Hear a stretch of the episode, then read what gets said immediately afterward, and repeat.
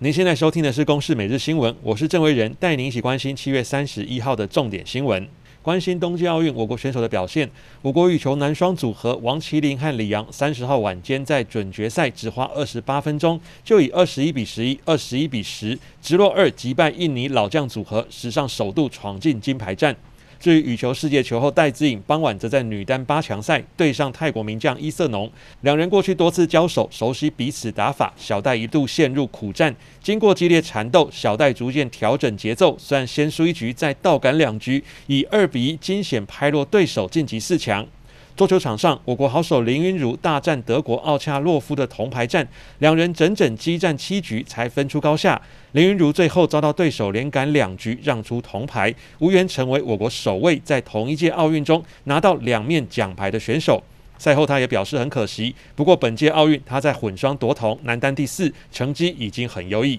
接着关心国内新冠肺炎疫情，三十号新增二十五例确定病例，包括四例境外移入及二十一例本土病例，没有新增死亡个案。本土病例新增最多的县市为嘉义县九例，是一起职场群聚。至于疫苗接种，三十号施打二十万多人，累计已经有七百八十二万六千多人次，疫苗涵盖率达百分之三十一点八六。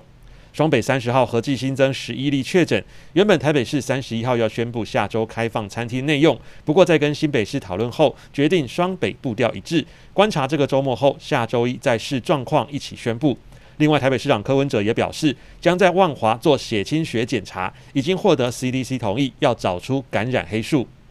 以上由公视新闻制作，谢谢您的收听。